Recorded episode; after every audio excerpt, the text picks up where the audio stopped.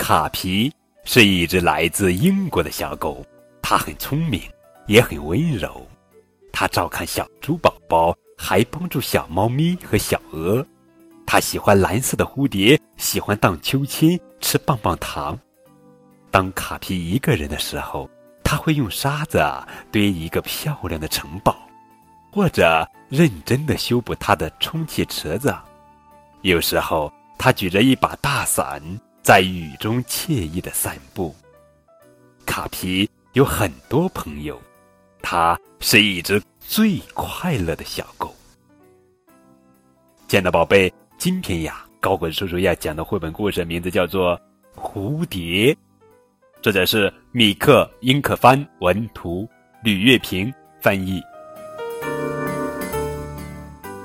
小狗卡皮正在追一只蝴蝶，想把它捉住。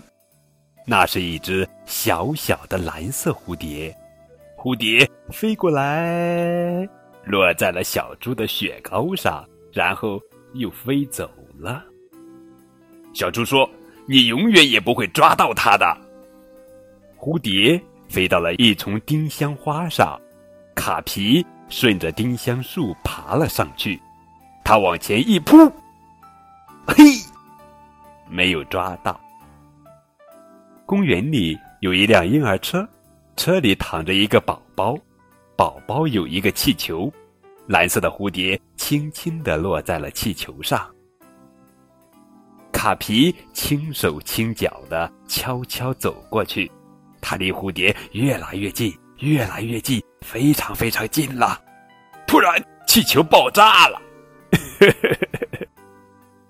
卡皮看了看手里的气球，又跑到丁香花丛边看了看盛开的丁香花，然后他跑回小猪身边说：“给我看看你的舌头，它们都是。”哼哼哼。